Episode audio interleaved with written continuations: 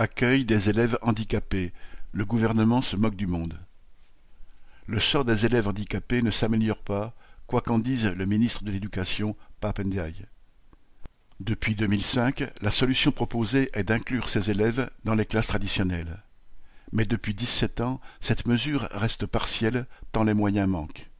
Ces jours-ci, la défenseur des droits a révélé qu'une part importante des plaintes qu'elle reçoit concernait les difficultés d'accès à l'éducation d'élèves handicapés. Il serait 430 000 concernés par l'inclusion. Mais les travailleurs, surtout des travailleuses AESH, accompagnant d'élèves en situation de handicap, dédiés à cet encadrement, ne sont que 125 000, alors que la situation de nombreux enfants exigerait un accompagnant pour eux seuls. En conséquence, ces enfants n'ont qu'un encadrement et une présence en classe partielle, d'où le refus de certaines familles de les scolariser dans ces conditions.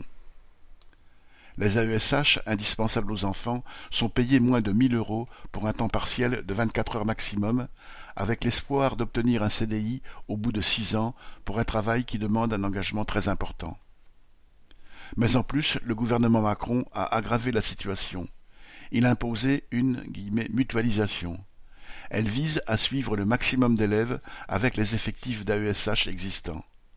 Elle entraîne une réduction du suivi personnalisé et mène souvent à des changements d'affectation brutaux. Ces travailleurs de l'éducation ne se laissent pas faire. Pour le recrutement des AESH nécessaires, pour un véritable salaire et une formation à la hauteur de la tâche, de nombreuses journées de grève ont eu lieu l'an passé.